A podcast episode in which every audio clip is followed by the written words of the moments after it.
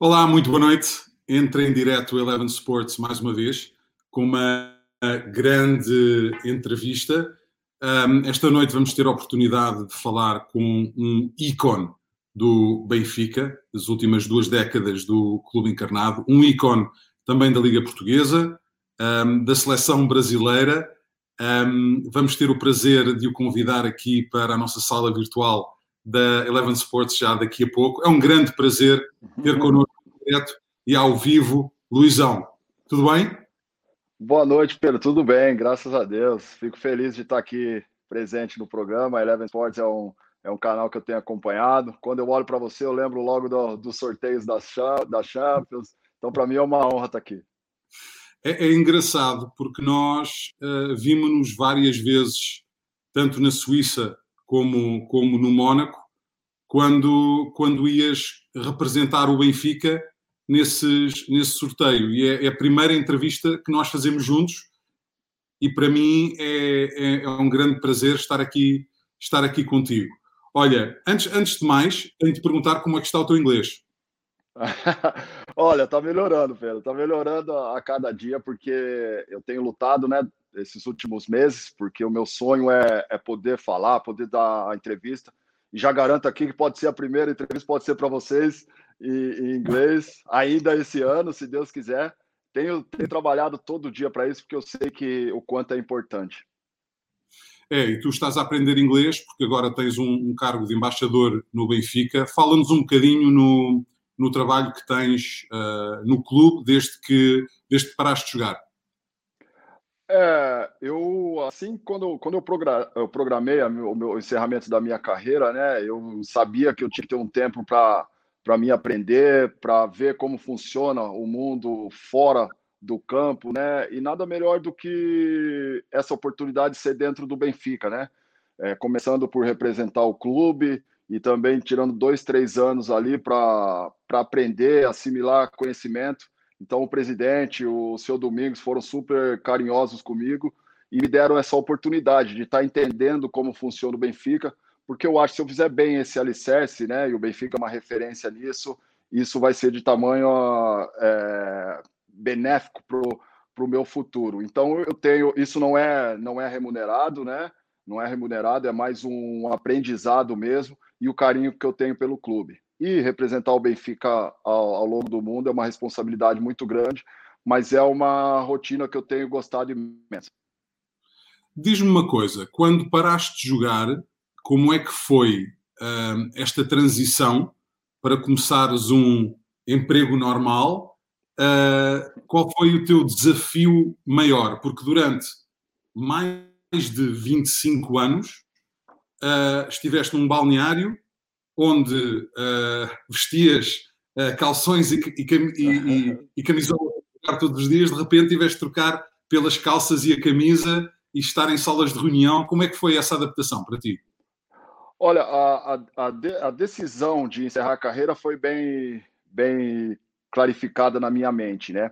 Agora eu confesso que a transição eu, eu encarei muito como um grande desafio, né? Eu muitas vezes senti medo, do que poderia me, me esperar, sentir receio, até mesmo porque nesse mundo corporativo, né, e sentar numa reunião com ícones, né, que fazem a indústria dentro do Benfica funcionar, para mim foi é, intimidou um pouco, né?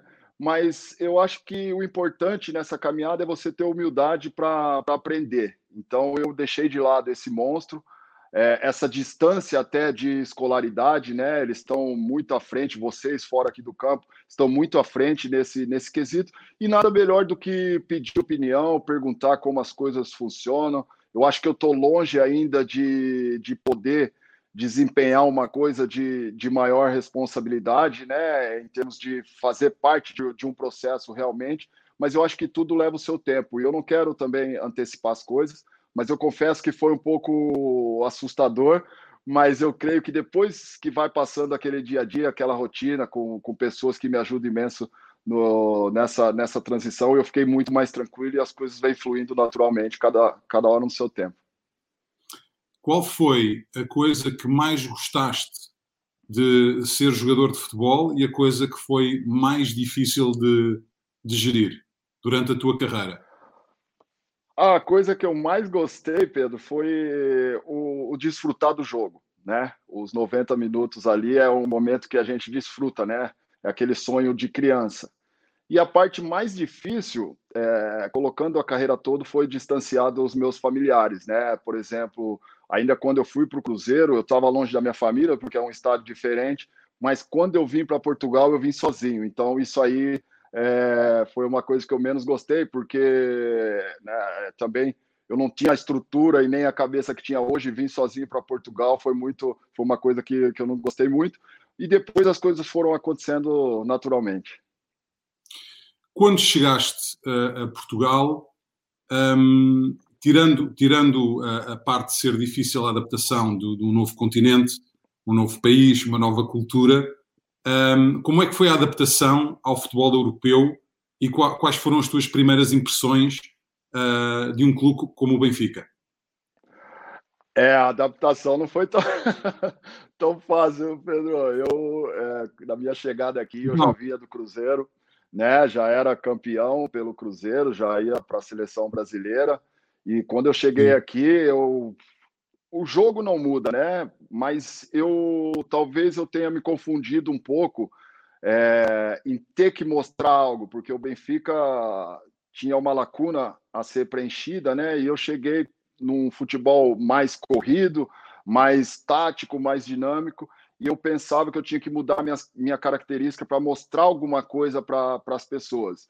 E eu estava no caminho errado, é, até depois veio as lesões e eu não conseguia acompanhar o ritmo, né? E depois eu, eu entendi que eu tinha que ser o mesmo Luizão que era no Brasil, né? De, de jogar simples, de jogar forte, né? Ser leal.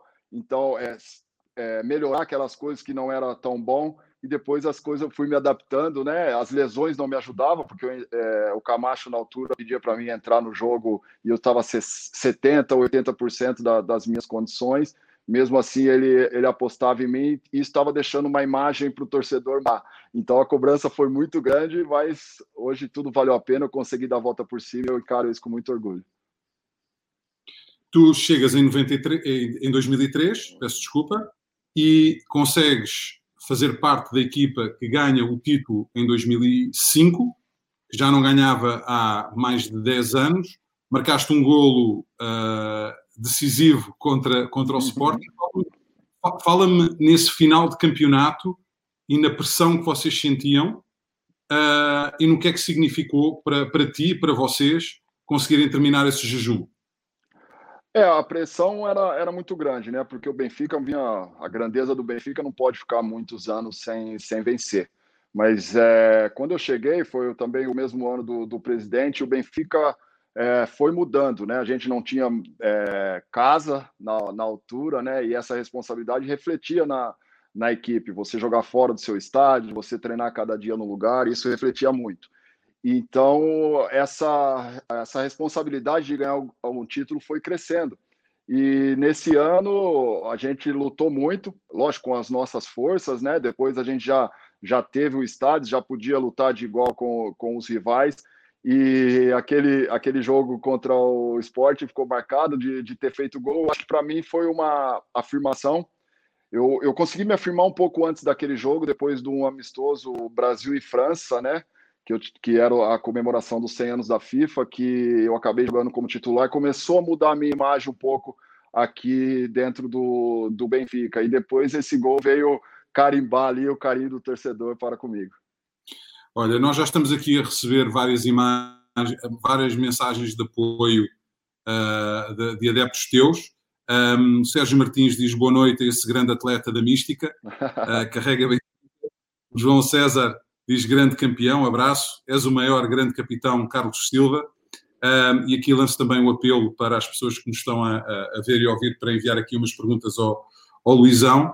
Um, para ti, quando uh, ajudas o Benfica a, ganhar esse título, o que é que muda no Benfica depois, a nível da mentalidade e nas próximas épocas? O que é que notaste?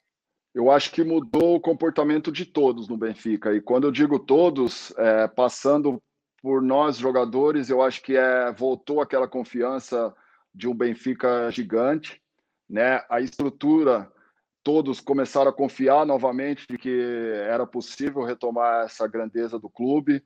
É, o clube começou a reestruturar, né? Ganhando tempo, ganhando fôlego para para poder criar o alicerce, o alicerce de conquistar mais vezes.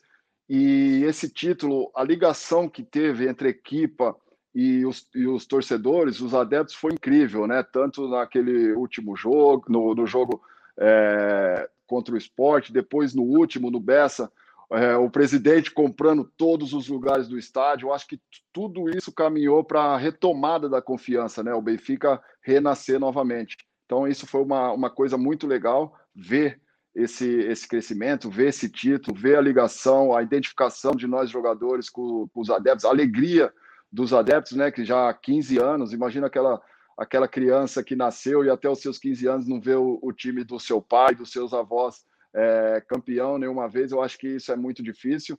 E ali foi uma, um extravasar de emoções de todos os lados. Na época seguinte, vocês chegam aos quartos de final da, da Champions e tu mais uma vez marcas um golo uh, uh, muito importante, decisivo, contra o Liverpool. Uh, e vocês eliminam o Liverpool, que, era, que eram os campeões em título nessa altura da, da, da, Champions. Já marcaste muitos golos importantes. Obviamente que esta defesa central, o teu trabalho principal é, é, é parar os golos, não marcar os golos. Mas porquê é que achas que durante a tua carreira tiveste esta, esta apetência, esta, esta possibilidade de marcar tantos golos cruciais? Olha, então, isso, isso foi acontecendo ao longo da, da carreira, né? E é incrível como. É, é, é acreditar, é, é, é, é, isso primeiro, assim, é, é, foi tudo presente de Deus, né? Porque a gente imagina, a, às vezes eu fazia muito gol de cabeça e fiz de pé esquerdo, até que nem era o meu forte. E às vezes a gente fica pensando, poderia ter cabeceado para um lado, para o outro, porque você não consegue muitas vezes escolher. Mas acontece que Deus foi tão bom comigo que me colocava sempre na, no lugar certo, na hora certa. E hoje, quando eu olho para a minha carreira, são tantos gols assim que fica marcado, né? Eu não batia pênalti, não, não batia falta, mas quando fazia gol era sempre um gol assim decisivo ou que ficava marcado, né, na, na história. Quando tu chegaste naquelas primeiras épocas no Benfica, quem é que, quem é que te ajudou mais no balneário? Olha, o, o Giovanni, né? O Giovanni, quando eu cheguei, né? Eu ficava sozinho, né? Com acho que 20, 21 anos, não, não recordo muito. É, mas o Giovanni me ajudava muito, me pegava, levava no treino. Às vezes, quando eu ficava sozinho, por exemplo, eu lembro quando o Mikos Ferrer faleceu, né? Eu morava sozinho e eu comecei a. Eu vi aquilo na televisão, aquelas imagens, porque eu estava lesionado, não joguei. E comecei a querer ficar em quarto escuro, meio que entrar numa, numa depressão, assim, sabe? De assustado com toda aquela situação. O Giovanni me pegava, conversava comigo, me levava né, nos treinos, me levava para jantar. Então ele foi uma pessoa que ajudou muito. E depois no, no balneário teve muitas pessoas, muito. Acho que toda aquela, aquela equipe, principalmente os, os chamados casca grossa, né? Que era o Nuno, Simão, Petit, Helder, Ricardo Rocha. Eles me ajudavam no dia a dia ali, mesmo quando eu estava menos confiante, né? Com toda aquela crítica que eu, que eu lia no jornal, que eu via, que chegava até mim, eles me suportaram muito. Tenho aqui uma pergunta do, do Rodrigo Franco que diz: Como é sentir a alegria dos adeptos encarnados e a força que dão nos jogos mais difíceis? Eu acho que é incrível, Pedro, porque é uma das coisas que eu tentei quando, quando jogava e até quando eu encerrei de falar é que, que o, o adepto do Benfica ele tem a noção do tanto que ele ajuda a equipe dentro de campo, né? E muitas vezes nós, jogadores ou equipe, poderia estar com menos confiança ou até mesmo cansado. E quando você ouve aquele, aquele apoio que vem das arquibancadas, a gente se transforma dentro de campo, né? Então, eles são peça fundamental naquilo que é o crescimento da equipe. O Benfica tem uma história de grandes defesas centrais, um, alguns deles brasileiros, uh, Moser, Ricardo Gomes, Aldair. Tu tinhas noção dessa história de, de, dos centrais brasileiros quando chegaste e sentias essa responsabilidade de continuar essa, nessa série de, de craques no centro da defesa? Nossa, quando, quando eu saí do Cruzeiro eu não tinha essa noção, né? Aí quando eu cheguei aqui, que eu ouvi falar nome como é, Aldair, Ricardo Gomes e Moser, deu vontade de já voltar ou correr para casa de banho, né?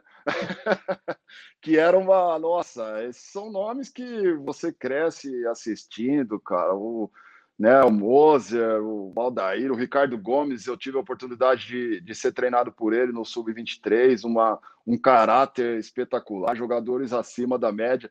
E eu só imaginava assim, quem é o Luizão para estar tá chegando aí, tá ocupando as posições que eles deixaram. Foi, então foi assim, a responsabilidade foi grande, não vou não vou fugir isso não. Olha, um, uma, uma pergunta do, do Nelson Granja. Qual foi o jogador que foi mais teu amigo uh, no Benfica? Um, já falámos na adaptação, mas durante estes anos todos que, que passaste no clube, Uh, qual foi o teu, o, teu amigo mais chegado? Ah, teve muitos, né? Durante esses 15 anos teve muitos, porque ali dentro, né? É, às vezes a gente ouve falar de clubes que não, não se dão tão bem dentro do balneário, coisa que eu não acredito, pode ser exceção ou outro, mas realmente a gente é como uma família, a gente passa mais tempo com, com eles dentro do, do clube lá, as brincadeiras, do que com a nossa própria família, né?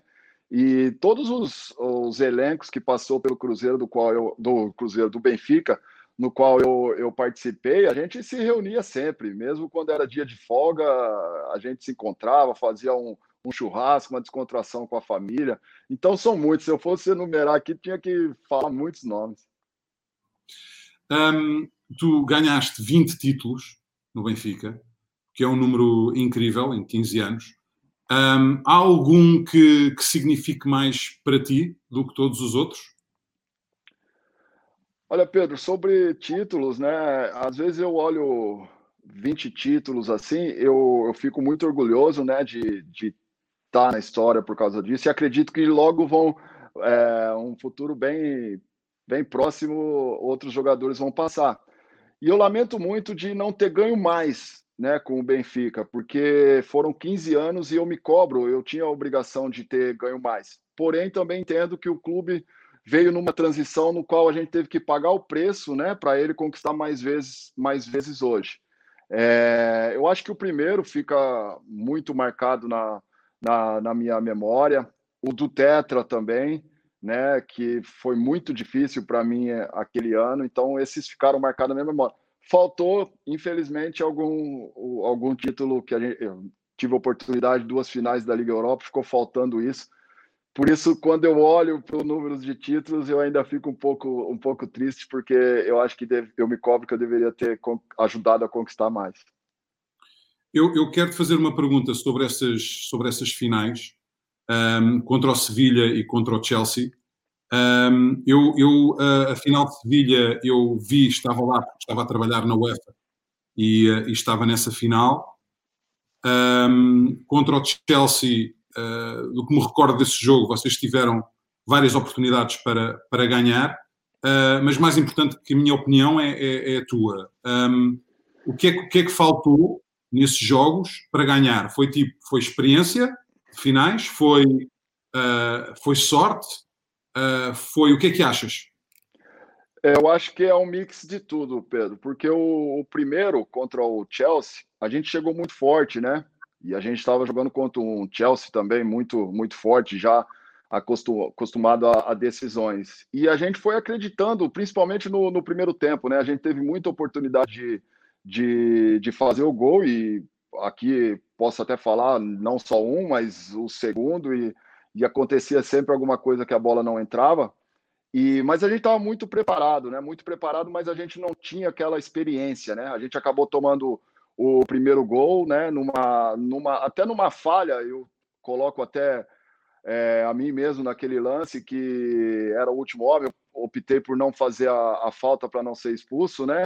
E não ficar o, o jogo com a menos já e acabei perdendo o lance para o avançado do Chelsea, o Torres, né? E depois a gente conseguiu o empate, a gente ainda estava forte, faltou a experiência de conseguir segurar aquele resultado para poder levar é, para o que vinha a seguir. A gente acabou tomando gol aos, aos 92 minutos, que custou muito.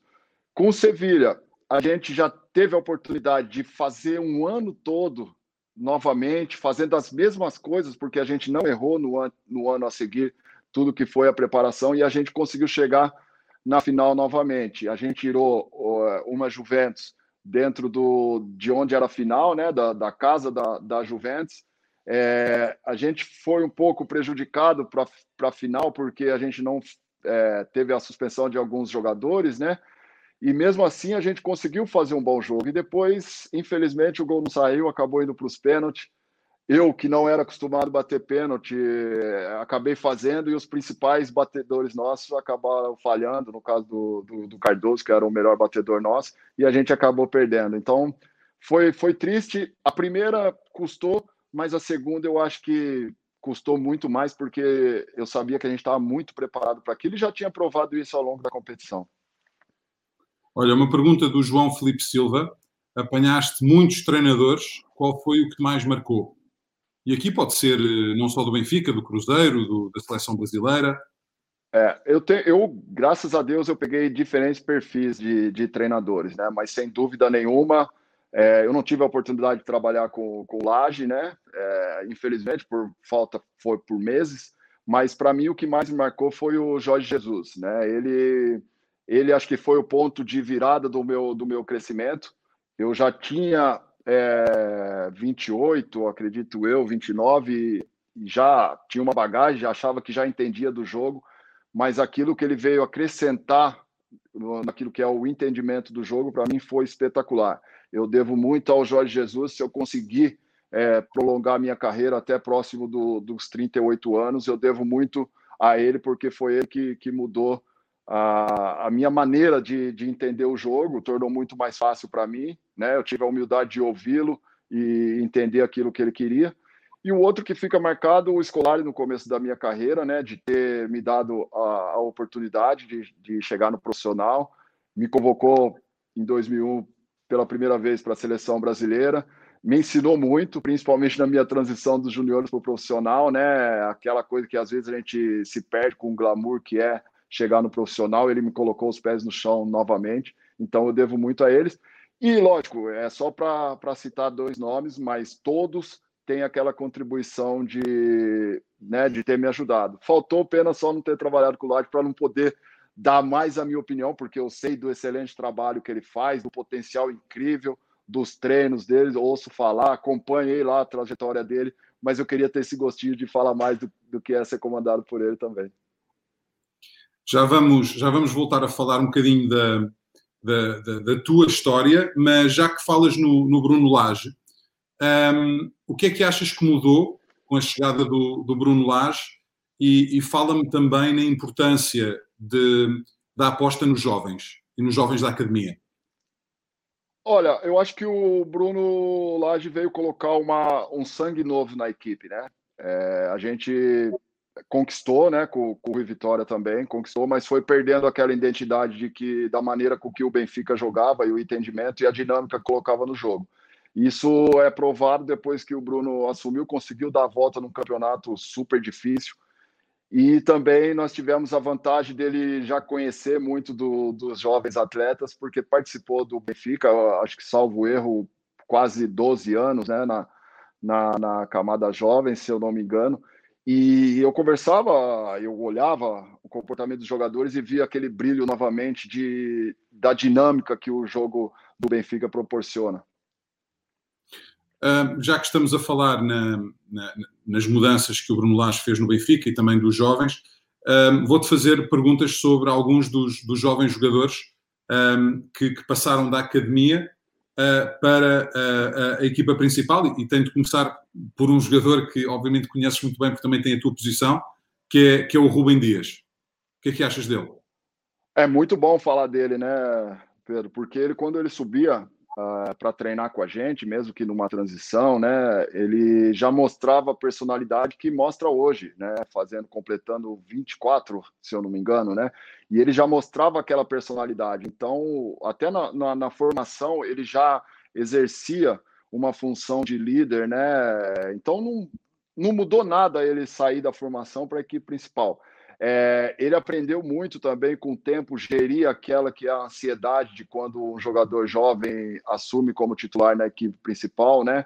É, e aqui em Portugal, né, os, os rivais usam muito também de querer taxar um jogador como violento ou não, é, que é totalmente diferente, ele sempre é leal, mas ele conseguiu também conviver com isso e tem, tem, tem estado num crescimento incrível, né? Então eu fico feliz por ter alguns jogos ter jogado junto com ele, sem contar as coisas que eu ouvia dele, né? De, de o tanto que ele me admirava, e a oportunidade que da gente conversar assim fora de campo é uma pessoa extremamente humilde e eu fico muito feliz.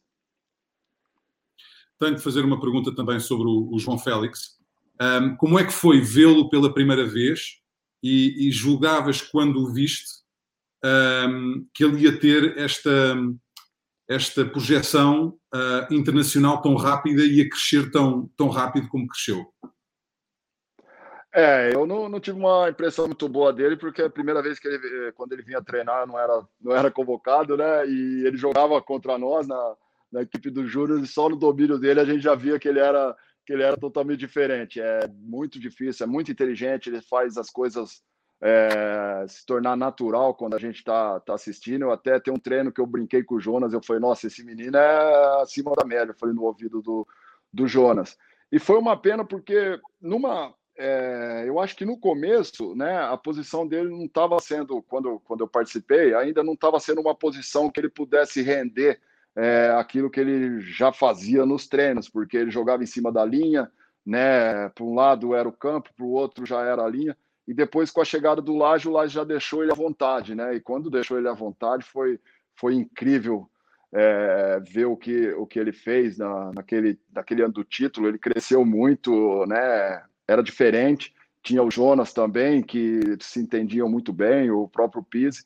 Então foi espetacular. E eu espero que continue assim a carreira dele para a gente ver ele brilhando. Foram, foram bastantes os jovens que subiram à equipa na época passada e ajudaram o Benfica a recuperar aquela desvantagem com, com o Porto para, para depois uh, vencer, vencer o título. Uh, também visto durante muitos anos o Florentino. O que é que achas dele como médio defensivo? Florentino, eu assim, eu não joguei muito ali com ele, né, na, na defesa, mas ele, ele, ele é um jogador elegante, né? Digo assim, elegante da, no, no sentido de que é bonito ver ele jogar, é bonito ver a maneira com que ele se posiciona, é bonito ver o que ele fez naquele ano de, de recuperações de bolas, bola todas limpas, sempre bem, bem posicionado né? Tem muito daquilo que é o, o jogo dele. A ajuda dos jogadores mais velhos também é, foi espetacular. E eu acho incrível no, no Florentino como ele, ele jogou, ele jogava no Júniors ou na, na B, como ele jogou na Champions e até o jogo fora, né? Eu acho que eu estava assistindo e eu achei incrível a, a tranquilidade, a personalidade. Fazia, parecia que já estava jogando no, no, profissional há muito tempo, né? É lógico que depois as coisas começam a se igualar, a cobrança também vem para sempre manter aquele nível, mas é um jogador que, pela elegância, pelo sentido de posicionamento, eu gosto muito. Um, o Benfica já ganhou por duas vezes o prémio de melhor academia do mundo, um, a última das quais no ano passado, juntamente com o Ajax.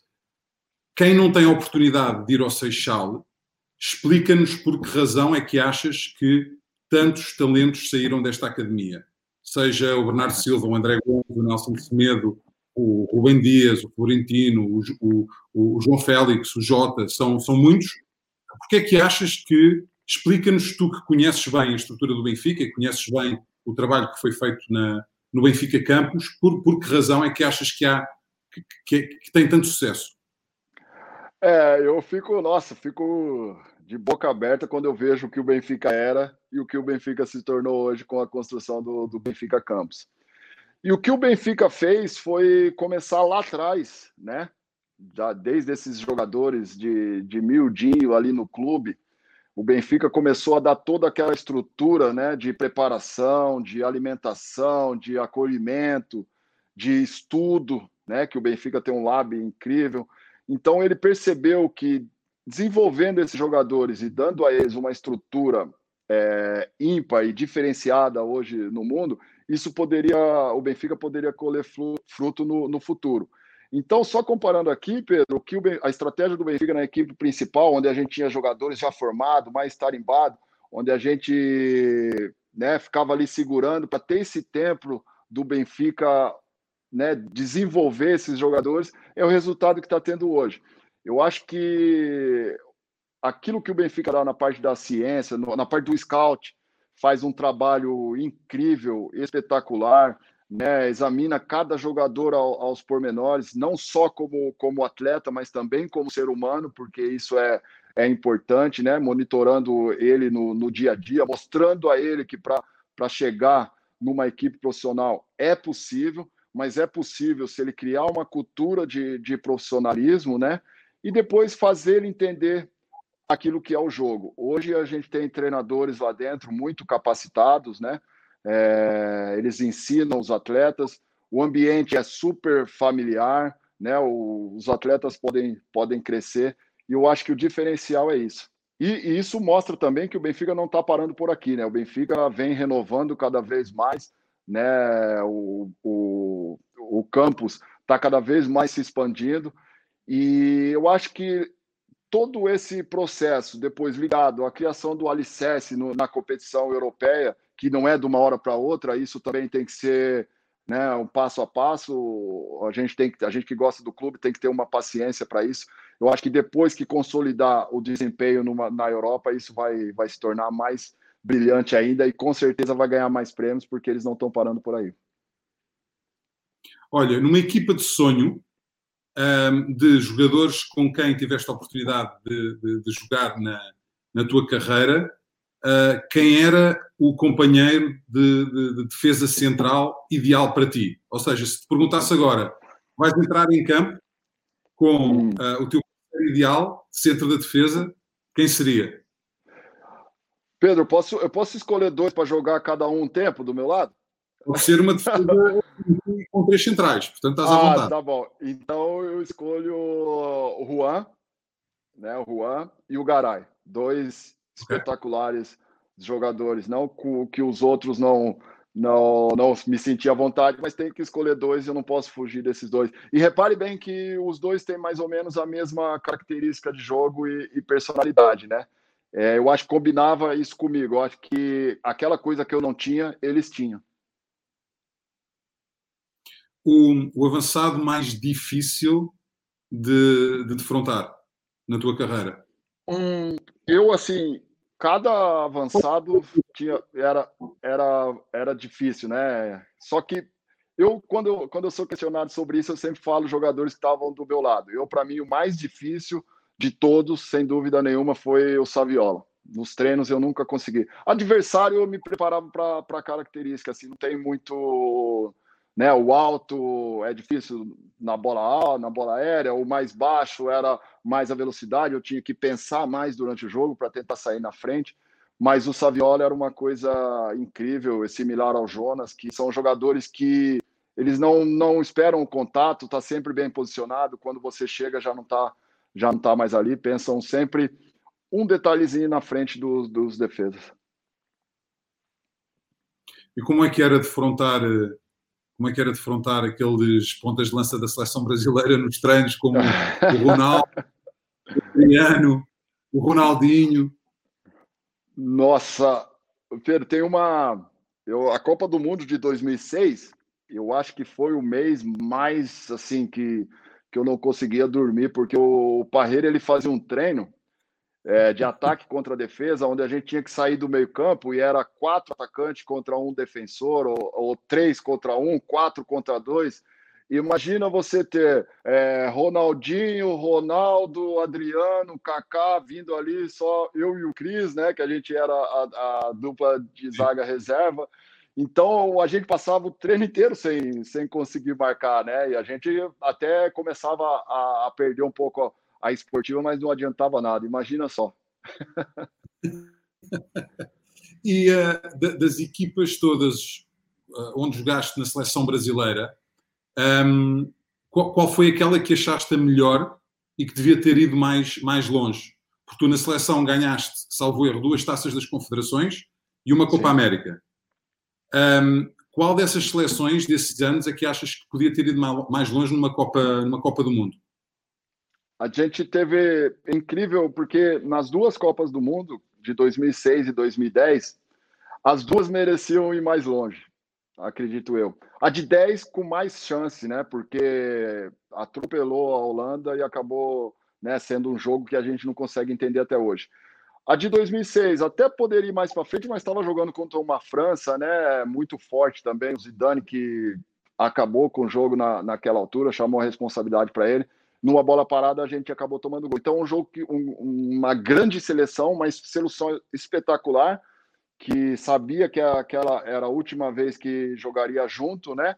E acabou saindo. Mas a de 2010 já renovada, eu acho que poderia ter ido mais longe poderia ser mais feliz naquele jogo contra a Holanda. Tu tinhas alguma tática especial para intimidar os, os uh, pontas de lança que, que defrontavas? Sempre foste uma, um jogador com, com grande personalidade e foste capitão durante muitos anos e eras visto como um líder. Uh, tu, tu, tinhas algum truque, alguma estratégia que usavas para, para marcar a tua posição e, e tentar entrar na, na mente dos avançados? Não, a única coisa que eu fazia era sonhar com eles no, no dia anterior, porque eu me, eu me preparava tanto, né, já imaginando as coisas do jogo. E eu aprendi isso quando eu, eu acabei de subir profissional. Eu fui jogar uma Libertadores, é, Libertadores não, era Campeonato Mineiro contra o América, e o avançado me deu uma cotovelada, né? E eu novo falei, olha, a hora que ele dominar, eu vou pisar no tornozelo dele para retrucar. E o que acontece? Eu fui tentar ser maldoso, eu acabei torcendo o meu tornozelo, meu tornozelo ficou desse tamanho inchado e tinha um jogo da Libertadores logo a, a, seguir, quase que eu não recuperei, né? E depois daí eu coloquei na minha cabeça que nunca mais eu faria nada, ou discutia, ou seria maldoso com algum avançado. Então eu procurava focar no jogo se caso eu perdesse minha mente discutindo, reclamando ou querendo intimidar o atacante, eu não tinha a mesma performance de quando eu estava concentrado no jogo. Falando, falando na Libertadores, agora lembrei-me do Jorge Jesus também, porque já falaste nele nesta entrevista e na importância que ele teve uh, no Benfica. Ficaste surpreendido com o sucesso que ele teve uh, no, no Flamengo e ficaste surpreendido também com o facto dos brasileiros demorarem algum tempo a aceitar o, o JJ? Eu, sinceramente, do fundo do meu coração, eu fiquei surpreso com a maneira com, com que aquelas pessoas que têm o microfone no Brasil e, é, e os treinadores que influenciam, que têm opinião, que influencia as pessoas, a maneira com que eles receberam o Jorge Jesus. Eu tive a oportunidade de receber, é, acho que o representante do, do, do Gol, e eu falei isso na, na altura, né? Quando ele estava sendo criticado, eu falei isso, que eu fiquei triste como brasileiro.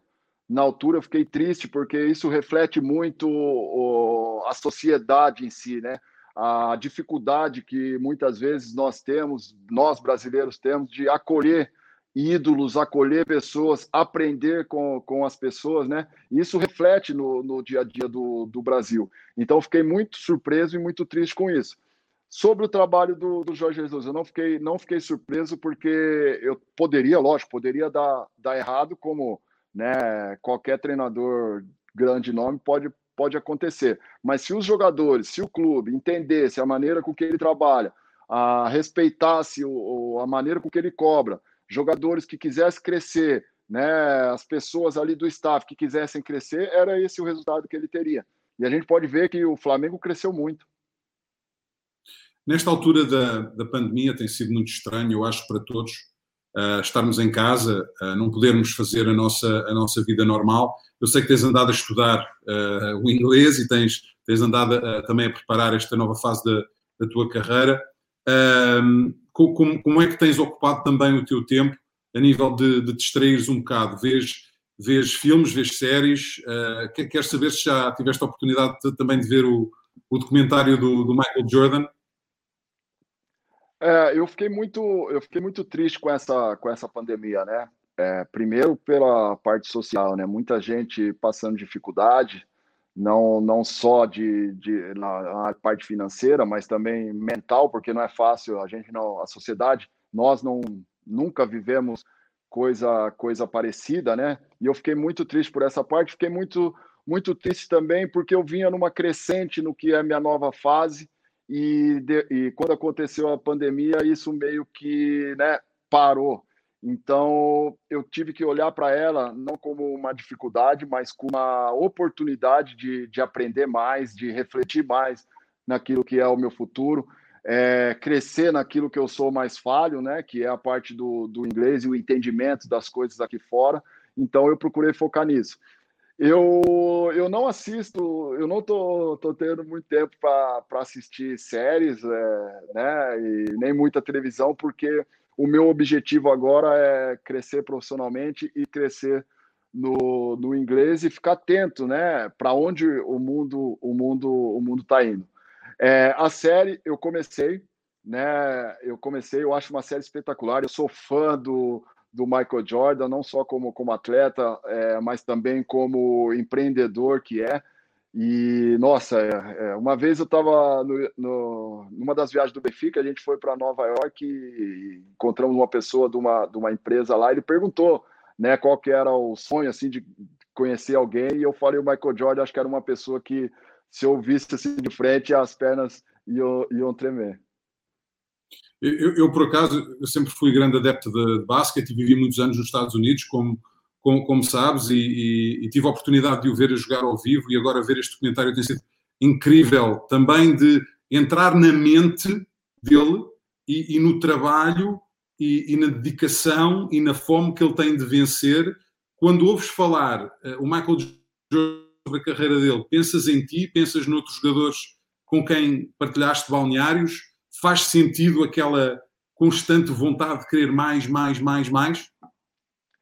Faz todo sentido, Pedro, faz todo sentido. E muitas vezes eu me identifico, porque eu acho que é, é, simples quando, quando nós focamos só naquilo que a gente pode crescer, né? Individualmente, fazer só a nossa parte. Mas aquele jogador, aquele atleta que cresce e também faz com que as pessoas que estão do lado cresçam também no mesmo, no mesmo ritmo, ritmo dele, eu acho que isso é a parte especial do, do atleta. As conquistas são bacanas, sim, o troféu é bacana, só que as, na, no meu sentimento, o que fica dentro de mim é falar assim: uau, pô, eu vi jogadores ali, eu ajudar jogadores, eu não, tava, eu não, não, não estava fazendo só o meu.